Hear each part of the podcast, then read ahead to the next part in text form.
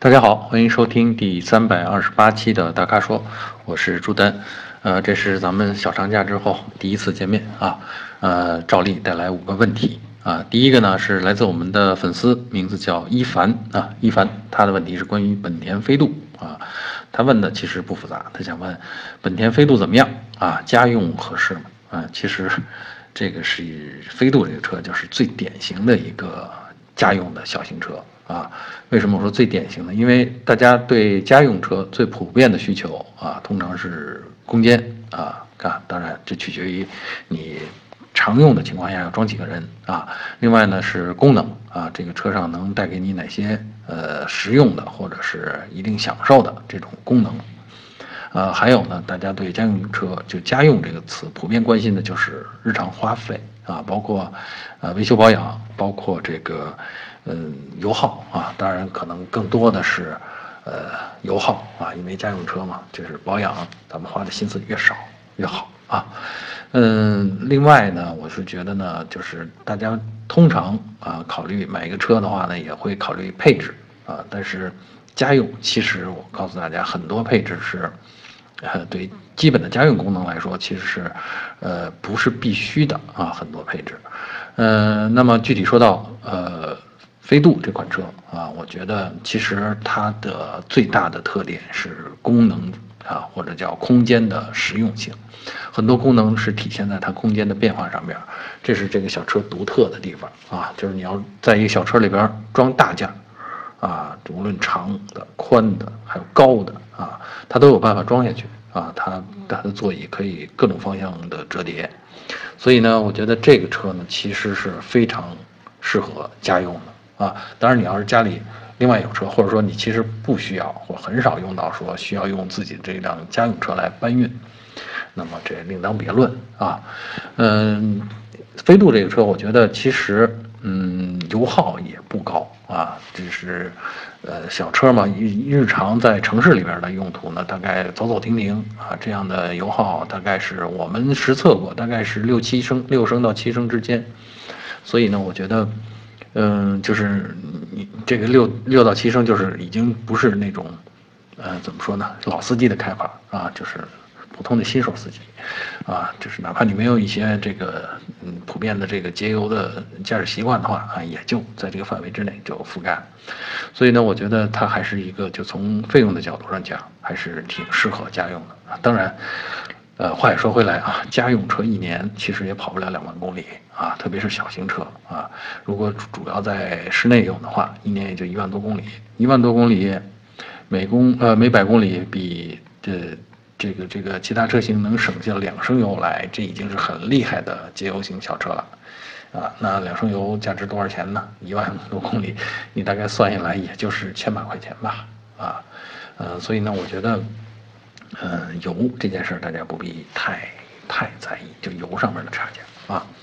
呃，具体到飞度这款车，我觉得要做出一些取舍的，可能就是呃行驶的安静程度啊。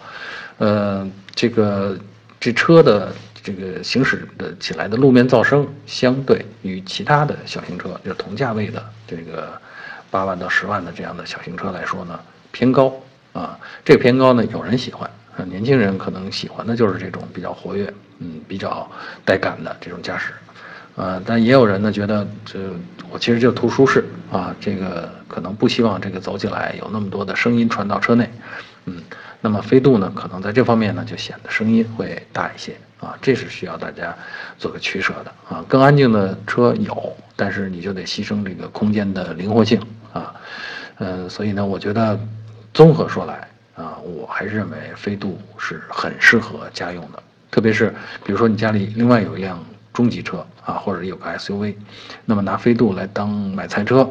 就非常合适啊。好，这就是关于飞度啊，希望我们一帆同学能满意啊。啊，第二个问题来自我们的粉丝面包和啤酒啊，他的问题呢是这样，他想让我们帮忙推荐几款六万元到十万元价位的质量可靠的车。这个我大概一想，这个六万元到十万元质量可靠真的太多了啊！而且呢，我觉得这个话题呢，可能接着咱们第一个问题啊，其实呢都是选择这个代步车啊，而且呢六万元到十万元这第一个问题里边提到的这个本田飞度就是一个质量不错啊、质量可靠的这么个车。嗯，其实呢，这个在这个价位上，我觉得选择思路呢可以分成两个两个思路啊，一个呢是咱们找这个合资品牌啊，就是品牌思路啊。那在六万元到十万元呢，可以找到一些这个呃合资品牌里边的精品小车啊，比如说很典型的这种 Polo 啊，Polo 的这个可能比较高配的车型也不到十万元。啊，另外，如果再稍微放低一点啊，除了刚才咱们说的这个飞度之外啊，那比如说还有斯柯达啊，同样是上汽大众的产品，啊，和 Polo 基本上是一个产品平台，啊，那么价位上还能再便宜一个，这个相比 Polo 啊，再便宜一个百分之十是没问题的，啊，所以呢，我觉得这些小车的这个的带个给大家带来的这种好处呢，就是它的。细节上啊是经得起推敲的，因为这都是大品牌的作品，然后工艺啊、做工啊、整个呃质量保证体系啊都是很靠谱的啊。然后这种功能啊，日常使用的功能也都是在国际市场上各国人民这个实验最后总结出来的这个在一代一代的产品迭代中啊不断的改进的结果啊，久经考验的这种细节。呃，这是两两厢的这些小车啊。另外呢，还可以呢选这个，就是现在咱们量比较大的，以前在中国市场知名度比较高的，比如说像这种新捷达、新桑塔纳啊，包括福福特的这种呃福睿斯啊这个车型，还有包括像呃标致雪铁龙集团的这个标致的三零幺啊爱丽舍这样的雪铁龙的爱丽舍，这些小车都是我脑子里边反映出来的，价位在这个六到十万元，然后功能是非常实用。呃，质量是非常靠谱的啊，这样的小车啊，这是合资品牌的这个路线啊，呃，那其实这个价位上还可以去选自主品牌，自主品牌呢，我们就可以选这个车内空间稍微大一点的啊。刚才说了这个，呃，代步一方面是满足日常出行，还一方面就得满足这你平常出行要需要最多带几个人啊，那紧凑级呢，空间就宽敞一些。呃，自主品牌在这个价位上，我觉得啊做的不错的，比如说吉利的帝豪，还有宝骏啊，宝骏的六幺零或者叫六三零啊这样的车，嗯，我觉得都是可以纳入考虑范围的。嗯，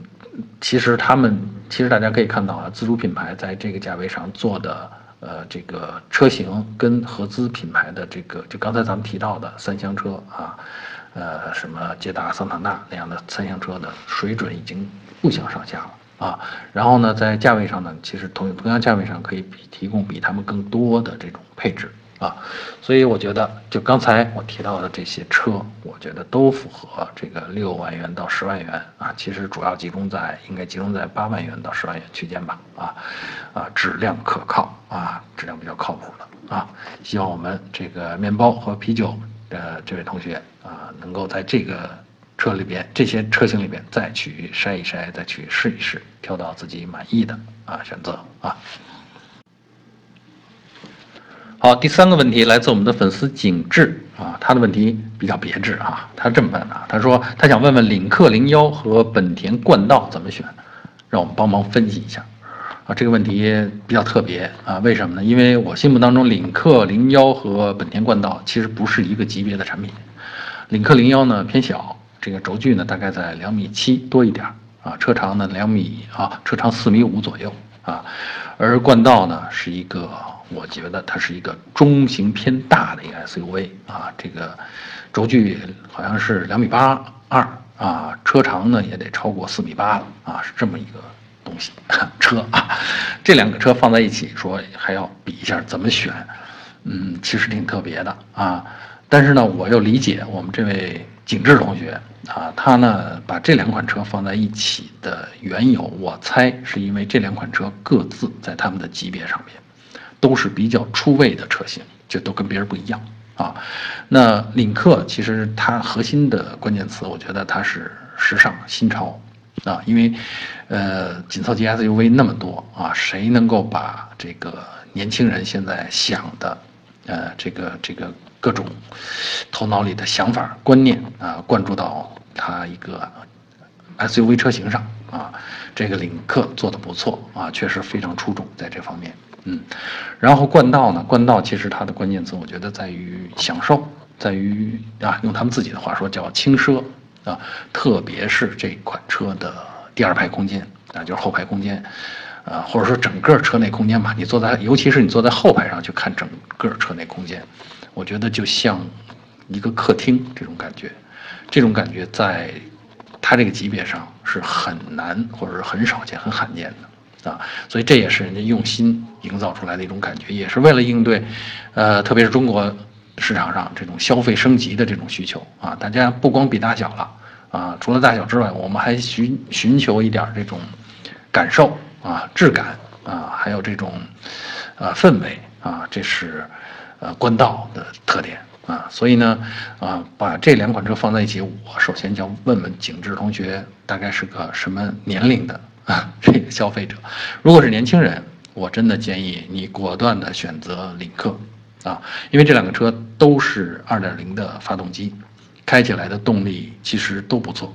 啊。不是啊，抱歉，领克是二点零 T。然后呢，冠道在同价位上，嗯，在价位接近的情况下，还不能说同价位上，价位接近的情况下，它提供了 1.5T 的发动机，但是输出的功率跟领克的那个 2.0T 很接近，所以动力感觉上啊，你可以找到呃这个相似之处啊。但是我还是认为领克更适合年轻人的需求，它是一切围绕着前座，啊，围绕着开车的那个人设计的氛围。而冠道呢，其实是平衡了前座和后座的需求，或者说把整个内部空间，啊，作为一种气场、一个场场景、一个场合，来整体设计的，啊，这个显然不是仅仅为年轻人，当然也不排除年轻人啊被这个气场打动啊。所以呢，这两个车要放在一起呢，我是觉得，呃，领克啊开起来。的感觉对年轻人来说满足感更强啊，而冠道呢，可能对我不能说上了一点年纪吧，可能就是呃，比如说四十岁左右的人啊，三十五岁往上到四十这个区间的这个年龄段的人，可能会更在意那种啊车内空间的氛围啊。另外还有一个呢，就是这辆车其实啊，把它放在一比呢，还是领克在价位上占优势。啊，领克比如说在不到二十万的这个呃价格范围里边啊，应该已经提供了包括这种自适应巡航啊、主动刹车这些一大堆主动安全配置，而且整个的这个内饰的设计也非常的数字化或者叫车联网吧啊，互联网化、大屏啊这些东西。而呃冠道呢，相对而言呢，在这个价位上，比如说它入门车型才啊二十二万。看着不贵，但是它少了很多这种主动安全配置。你要想拥有那些的话，那价格得接近三十万了。所以这个差价从差价上面来看的话，我也觉得还是啊，如果不是更多的关注后排空间的话，还是领克更合适啊。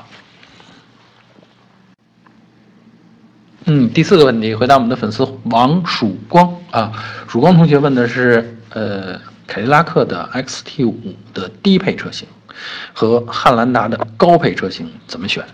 嗯，我还特地去查了一下，果然发现啊，当然得算上凯迪拉克 XT5 最近的这个优惠幅度啊，算完了以后呢，这个它的优惠幅度呢，算下来以后基本上三十万出头，你可以拿下它的低配车型，而汉兰达呢，三十万出头，你可以拿到它的高配四驱啊七座车，呃，这两个车放一块儿说怎么选？我觉得有点像刚才咱们说的那个问题，还是不同年龄段吧。啊啊，首先说呢，汉兰达有七座，如果你觉得七座是个刚需，那你没必要考虑 XT 五了啊。而且呢，这个这个汉兰达的这个七座呢，是能够保证呃每一排都比较舒适的能坐下啊。我觉得这还是它一个很强的一个卖点啊。呃，另外呢，如果你没有七座的刚需，其实我觉得这两个车，呃，要说安静和舒适，就驾驶起来或者乘坐起来的这安静和舒适感，呃，汉兰达其实我觉得在我印象里是略占上风，啊。虽然现在的这个新一代的这个凯迪拉克的这个啊中型 SUV XT5，因为原来是 SRX 那个车，啊，现在的车呢 XT5 呢已经比 SRX 舒适性更进了一步啊，而且比如说行驶噪音的问题啊，凯迪拉克用的是主动降噪。就是通过扬声器来放出反向的声波，来让驾驶者、让车内成员哎得到相对安静的这种乘坐感受啊。这个呢是汉兰达上没有的啊，而且呢这个也确实开起来以后确实有效果啊。所以从这个呃舒适性上讲，我觉得两车相差不多，但是汉兰达呃还是稍微，特别是在平顺性上面稍微占点上风。啊，当然，我觉得啊，特别是对我们，我猜对这位王曙光、曙光同学来说，呃，更大的吸引力在于风格，那凯迪拉克的那种设计风格，还有凯迪拉克的那种所有外向的那种特点，打动周围人，让 让周围人回头的这种这种能力，这不是汉兰达能够具备的啊。所以呢，如果嗯你是希望有这种感觉的话，你你没必要去考虑汉兰达，你就 XT 五。就不错啊，而且这个 XT 五呢，也好像这个低配车型大概也就是说是低配入门，但其实主要的配置都有了啊，常用的配置并不比汉兰达的高配更少啊，汉兰达的高配只是高在了呃一些主动安全配置上面，比如刚才咱们说过的，呃自适应呃巡航、主动刹车啊这些东西。啊，当然这个看个人的取舍啊。如果开长途比较多啊，或者可能对这个呃依赖的程度会高一些啊。如果是室内比较多，可能就一般了啊。所以呢，这是我对这两款车如何选的这个建议。如果年轻，如果你都被那外观打动了，你没必要说我更选一个平庸一点的，但是配置更高一点的啊。除非你有七座的这种需求啊。呃，第五个问题啊，也是最后今天最后一个问题啊，呃，我们的粉丝名字叫一个人的江湖，一个人的江湖听着好好孤独啊，呃，他的问题呢是关于观致五啊，观致五这应该是一个类似 SUV 的这么个跨界车型啊，他想问观致五的性能怎么样，值得购买吗？呃，我觉得性能这件事儿大家都可以去查啊，动力在那儿摆着。然后呢，这个动力总成啊，这个比如说上汽车之家什么这些都都随时可以查到啊。嗯，性能其实我觉得跟主流车型不相上下吧，跟现在市场上这个价位上或者说这个尺寸的这些车不相上下啊。呃，是不是值得购买这件事儿，真的看个人的说喜好都不太足。我觉得看个人的品味吧啊，因为我一直觉得观致它走的一个路线挺独特。